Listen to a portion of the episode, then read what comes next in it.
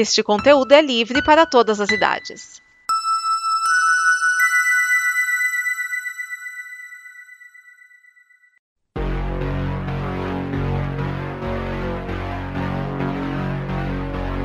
Oi, aqui é a Liv. Oi, aqui é o Raoni. Você já sabe que está rolando uma pandemia do novo coronavírus. Então, eu estou aqui para te lembrar e alertar. Para se cuidar, higiene básica ajuda. Lave bem as mãos com água e sabão ou com álcool gel. Ao tossir ou espirrar, abafe com o braço.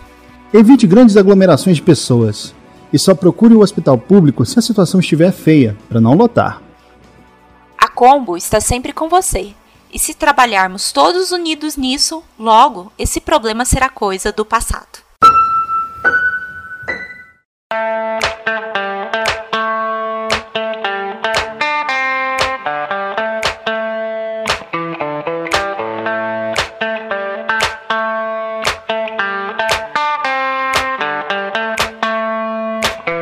Olá, sejam bem-vindos ao Afiando Machados, o seu programa de organização e metodologia. Eu sou Vinícius Schiavini e trago esse programa através da comunidade de conteúdo da Combo. A Combo Conteúdo está produzindo várias coisas e está com novidades também. Eu vou falar delas logo mais, mas eu já peço que você considere nos apoiar no apoia.se barra combo agradecendo ao Diogo Scooby, a Silvana Chagas e o Raoni Ferreira Ganda pelo apoio deles até hoje.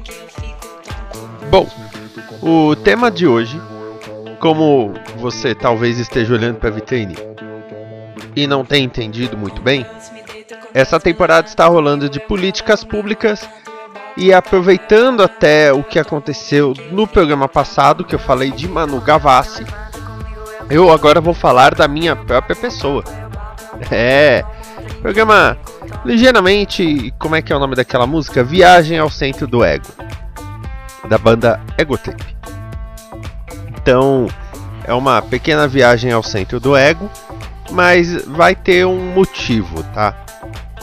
Bom, para você que não me conhece direito, eu sou Vinícius Schiavini, eu nasci em 1984 e eu me descrevo com três habilidades, três profissões: professor, chefe de conteúdo e engenheiro de imaginação. Por que, que eu escolho esses três termos? É, professor, porque eu sou professor, eu busco ensinar sempre as coisas e todo o conteúdo que eu crio, eu quero que ele acrescente alguma coisa na vida da pessoa.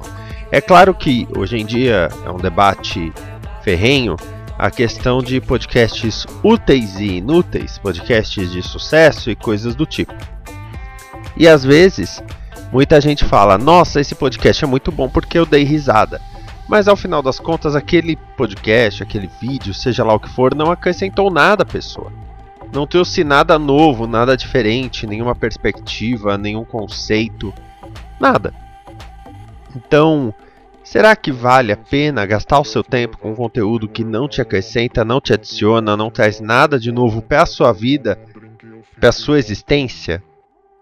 A minha percepção é que não vale a pena. Tá? Essa é a minha perce percepção. Você pode falar que eu estou errado, mas essa é a minha percepção pelo simples ponto de que a gente não tem tempo ilimitado. Na verdade, é aquilo que sempre dizem que tempo é a única moeda que a gente só gasta, não tem como ter de volta. Então, se você tem pouco tempo, para que você vai se dedicar a algo que não te acrescenta? Ainda mais, nós estamos agora em 2020, nesse tempo de pandemia, e nesse tempo de pandemia as pessoas têm que ficar em casa ou até estão se encontrando menos. E aí se percebeu que é muito conteúdo para pouca pessoa. Não dá para todo mundo ouvir todos os podcasts, ouvir todas as séries da Netflix ou assistir todas as lives do Instagram, porque são muitas, são inúmeras. Não dá. Por conta disso, então fica o ponto de que a pessoa tem que selecionar. A pessoa vai selecionar aquilo que agrada, mas inconscientemente também tem aquilo que traga algo novo, traga uma perspectiva, uma história, alguma coisa diferente. Eu adoro ouvir podcasts diversos para aprender até coisas técnicas.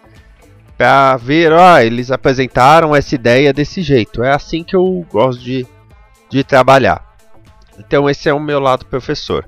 O chefe de conteúdo, porque eu sou muito chato com conteúdo, eu sou muito chato com questão de do imagério, com questão de áudio, com a questão de, por exemplo, uma mensagem que pode ou não ser passada. Outro dia, como chefe de conteúdo, eu tive que tomar uma decisão com o integrante da Como falando: você não pode usar esse termo, não pode. Tá, é, eu, eu não posso permitir que o conteúdo da Combo saia com esse termo. Isso é legal? Não é legal. Mas o chefe de conteúdo ele tem que garantir aquele nível de qualidade ao qual se prestou.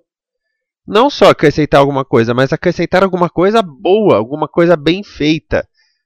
E aí que entra o engenheiro da imaginação, porque é o meu lado que pensa de que maneiras diferentes a gente pode apresentar uma ideia, um conteúdo, alguma coisa. Você pode ter uma ideia e achar que aquela ideia é ótima para um podcast, e de repente não, ela é ótima para um livro, ela é ótima para um gibi, ela é ótima para uma sessão de fotos. São coisas bem diferentes entre si. Então, não é porque você teve uma ideia que ela automaticamente se torna uma ótima ideia. Um, um, engenheiro da imaginação, como eu gosto de me chamar, tem que saber estruturar isso, tem que saber moldar, tem que saber colocar aquilo em prática de alguma forma. Então, de que adianta a pessoa ter uma ideia e vamos fazer aquela ideia daquele jeito. Não, vamos estruturar, vamos ver. Funciona, não funciona. É, como tem os projetos, tem projeto de audiosérie e tudo mais, mas tudo isso tem que ser estruturado. Por isso mesmo que uma coisa que eu adoro fazer é repensar. Eu já falei isso aqui no programa. Eu adoro a perspectiva de você repensar e de ressignificar alguma coisa. Eu adoro esse termo você ressignificar alguma coisa, você recriar aquilo de maneira a atender, como eu já fiz com os snippets e tudo mais. E aí que vem um, um outro ponto, que é onde eu quero chegar do porquê que eu estou em destaque, que eu mudei a minha política pública, a minha postura pública, ou seja, como eu me coloco diante do público e o que eu faço com isso. Porque o canal do YouTube era o Isso, né? youtube.com.br Isso Canal. Só que a ideia desse nome não pegou e na verdade a estrutura que se esperava para um canal chamado Isso também não pegou. Essa que é a verdade. E aí eu repensando, repensando ao mesmo tempo, tava com uma ou duas ideias para canais novos e com tudo isso eu só ficava pensando o que precisaria mudar que caminho eu precisaria seguir. E ao mesmo tempo, eu estava sempre buscando um canto meu. Eu estava sempre procurando um, um cantinho para ser só meu. Como é, por exemplo, o Afiando Machados. Só que o Afiando Machados eu criei especificamente para ser um negócio de organização e metodologia. Se surgir alguém com uma questão de organização e metodologia diferente, até mais interessante, mais esclarecedora que a minha, o programa pode passar para essa pessoa sem problema nenhum. Assim como eu tenho planos e ideias de fazer entrevistas. Só que essas entrevistas ainda não aconteceram como deveriam, até por causa da pandemia. Eu tinha duas marcadas, só que elas seriam em loco e elas acabaram canceladas por conta do Coronga. E aí o, o nome do canal no YouTube agora é Esquias, youtube.com/esquias até doa, deixa para que você vá lá e assine. E por que que eu estou mudando o nome do canal? Não é só o nome, é a postura e a postura de estudo. O que eu falo de política pública é como você se monta. E eu por muito tempo queria fugir do holofote. Só que o problema de fugir do holofote é você dar uma cara impessoal, neutra, pastel para tudo. Então, ah, tá bom, então eu não vou mostrar a cara, eu vou ser o cara nos bastidores e. Não, não dá certo, porque As pessoas, quando consomem conteúdo, elas precisam criar uma relação com a pessoa que lhes está oferecendo este conteúdo. A pessoa, quando está consumindo conteúdo, quer criar uma relação com esse provedor de conteúdo. E não era possível fazer isso quando o canal se chamava Isso e o símbolo era um acholote. Que é um bichinho muito fofinho, aliás. Então, de que maneira eu poderia mudar isso? Mudar o nome do canal? Mudar a estrutura? Mudar programa de, de dia, por exemplo? Eu pensei, não, peraí, esse canal precisa de alguém que as pessoas olhem e falem: ah tá, é esse cara que está encabeçando. Não quer dizer que o canal deixou de ser um canal com produções da Combo, mas simplesmente é um canal que tem um rosto para começar. E é nisso que eu comecei a atacar as minhas redes sociais, eu mudei foto, tudo mais, principalmente depois que eu troquei de óculos. É, foi um movimento pensado, tá? Muita coisa foi pensada. Eu ano passado passei por um processo que eu emagreci consideravelmente e tendo emagrecido, eu aí percebi que eu tinha a oportunidade de mudar o meu visual, porque eu tinha o cabelo de mullets, que às vezes pode parecer desleixado, se eu deixava a barba ficava terrível, é, o óculos já estava meio torto. Eu falei, tá bom, vamos cuidar dessas coisas. Então, um vestuário diferente, um porte diferente, cabelo diferente, os óculos diferentes. E eu comprei os óculos redondos com os quais sempre sonhei, como grande fã de John Lennon. E agora, por exemplo, essa mudança no canal do YouTube vem como uma maneira de eu me expor mais.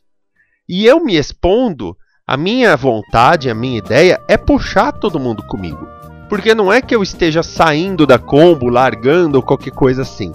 Na verdade, eu sou o rosto à frente de uma comunidade que produz bastante coisa.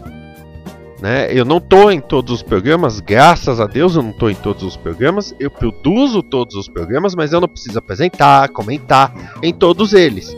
Eu posso fazer um acompanhamento. Mas muita gente já relaciona a, a combo do Esquias, né, que é o meu apelido. Então a partir daí, criou-se agora uma relação mais pessoal. Eles veem, ah, é o conteúdo oferecido pelo Esquias, é o conteúdo através da Combo e também outros selos que vão rolar lá, como uh, The Mullet Society e o Spoiler Espetacular. Então, essa mudança de política pública vem de como eu quero me vender. Antes eu me vendia como um gordinho, relaxado, de óculos torto, até que eu decidi mudar tudo isso. Ainda tenho mais para emagrecer, claramente. Mas os primeiros 20 quilos já foram. Tem a questão toda do visual, de como eu me coloco, de eu dar mais a cara a tapa. Ao mesmo tempo, buscar pontos técnicos como o microfone, já citado aqui, o douradinho.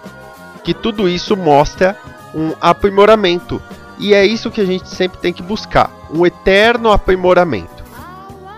Quando você monta a imagem de um político para concorrer a um cargo público, seja prefeito, vereador, ou seja lá como for, há uma equipe, ou pelo menos há uma pessoa pensando em que imagem se quer vender daquele ou daquela pessoa.